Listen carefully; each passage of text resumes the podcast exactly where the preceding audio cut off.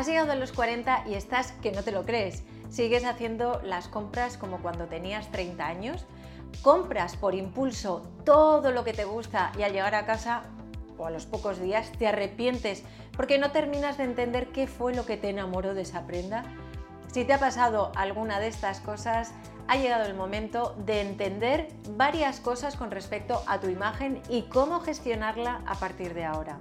Lo vemos en el vídeo de hoy. Pero antes de empezar, me presento por si aún no me conoces. Soy Amalia de Gonzalo, fotógrafa y tengo una misión, ayudarte a crear los vídeos para tu marca personal y a definir un estilo único con tu imagen. Los domingos me escuchas en el podcast Vestida para ganar. Hazme feliz y suscríbete al canal. Hoy quiero que apuntes bien, bien, bien estas cinco cosas que te voy a pedir que hagas para poder empezar a hacer el cambio de imagen con el que llevas tiempo soñando. Primero, conocer tu cuerpo. Segundo, conocer tu colorimetría. Tercero, conocer tus necesidades diarias. Cuarto, revisión de armario. Quinto, planificar la compra.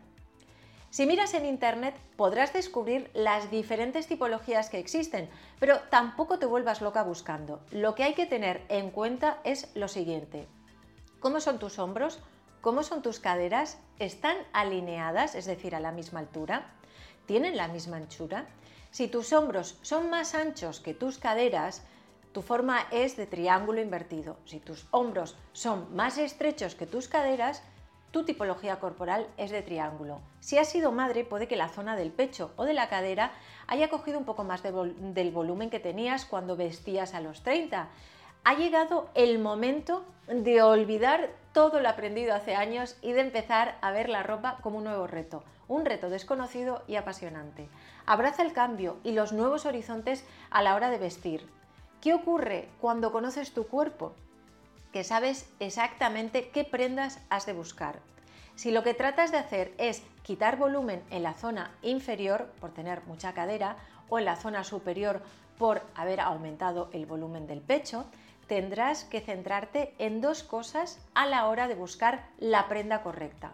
Uno, que el tejido no te dé más volumen del que necesitas y dos, que la prenda no tenga bolsillos, brillantes, trabillas o cualquier otro objeto que igualmente dé volumen. A la hora de vestirte tienes que pensar que cada look que creas es como pintar en un cuadro. Y en un cuadro tenemos en cuenta las líneas de fuerza. Cualquier pincelada disruptora fuera del área que quieres que el público mire tendrá mayor protagonismo. Por eso es importante que cuides bien aquello que te pones. Hablo mucho de las prendas estructuradas, que son prendas pues como americanas o gabardinas que caen desde los hombros rectas o con una ligera forma, pero que crean como una primera capa de imagen y debajo de ella tienes el look básico como el fondo neutro de un cuadro. Después, dependiendo de lo que quieras realzar, el pecho, la mirada, la cintura, los hombros, añadirás un complemento. Esto siempre hay que mirarlo muy muy en detalle porque lo que no queremos es recargar el look total. Existen dos tipos de tipologías de color. La cálida, que son todos los colores con base de rojos, y la fría, todos los colores con base de azules. Para saber si eres cálida o fría, rápidamente Basta con que te pongas algo dorado o algo plateado frente a la cara, cerca de la cara. Aquello que dé menos sombra a tu rostro, aquello que ilumine tu rostro, será lo que encuadre con tu tipología de color, cálida si es dorado y fría si es plateado. Puedes ver una rueda de color fácilmente en un documento de Word y de ahí sacar combinaciones para tus looks en la misma gama de color en contraste que sería los que están en el lado opuesto de la ruleta o crear looks con colores neutros como son el blanco, el negro, el gris y los colores tierra o beiges que pueden quedar muy bien como básicos en verano. En un estudio mucho más particular se puede determinar la gama de cálidos o de fríos que puedas tener, pero para ir eligiendo tus próximas prendas por ahora yo creo que es suficiente, no hace falta que te líes más. ¿Cómo te ayuda a saber cuál es tu tipología de color? Bueno, pues de una manera súper práctica. Sobre todo te ayuda a agilizar tus compras. Las tiendas suelen organizar todas sus colecciones por estilos y también por gamas de color. Así es que si eres cálida, Obviamente, la sección de los colores fríos ni te acerques. No vaya a ser que te vuelvas loca con alguna pieza que te encanta y te la lleves porque sí. Una cosa importante con el color, siempre ten en cuenta que nunca, nunca más de tres colores distintos en un mismo look.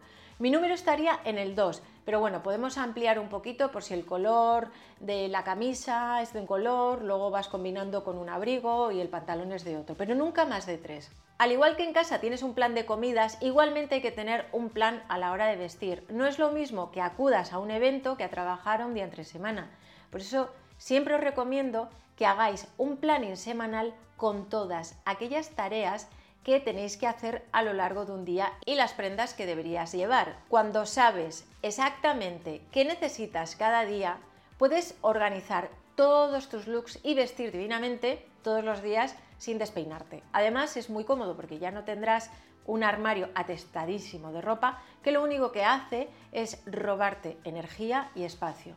¿Sabes la mala energía que te da tener todos los días al abrir el armario unos pantalones que te quedan pequeños? Es como un recordatorio silencioso de que tienes que adelgazar o que tienes que engordar si te quedan grandes y esos pantalones pertenecen a otra época de tu vida en que tu cuerpo era distinto. ¿A qué estás esperando para donarlos o para venderlos? Toda la ropa que no te pones, y lo sabes, es fuera de tu armario. Cuando ya sabes más o menos cuáles son tus necesidades diarias, toca sentarse y ponerse al lío. Una tarde o una mañana de sábado o de domingo, donde estés sola o solo y nadie te moleste, te pones un temporizador de una hora, después descanso de 15 minutos y después otro temporizador de una hora. Pasado ese tiempo, la revisión y la organización de las prendas de tu armario tiene que estar terminada. Hacerlo con un timer o con un cronómetro te ayuda a centrarte en la tarea, porque si no es así, podrás tirarte el fin de semana entero probándote prendas y recordando momentos en que las llevabas. Y no queremos eso. Queremos practicidad y efectividad. El día que hagas la revisión, pones tres cajas. Lo que te quedas, lo que se va y lo que donas, regalas o vendes. Y después con lo que te quedas creas los looks. Te saldrán algunos. No te eches las manos a la cabeza si solo te queda ropa para vestirte tres días. Es normal que pase esto si no has comprado con un plan tu ropa anteriormente.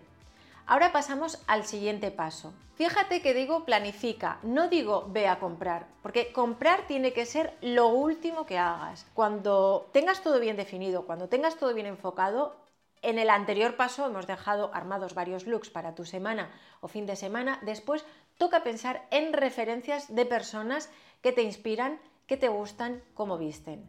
Hoy en día lo tenemos fácil porque puedes crear con tu móvil una carpeta de inspiraciones y con pantallazos pues fácilmente puedes tener todo, desglosar después las prendas de esos looks que te quedarías para implementar en tu look del lunes, del viernes, del miércoles y cuando ya tienes tu tablero de inspiraciones, has sacado las prendas con las que te gustaría montar los looks semanales, sabes lo que tienes en el armario, ahora toca ponerse a buscar.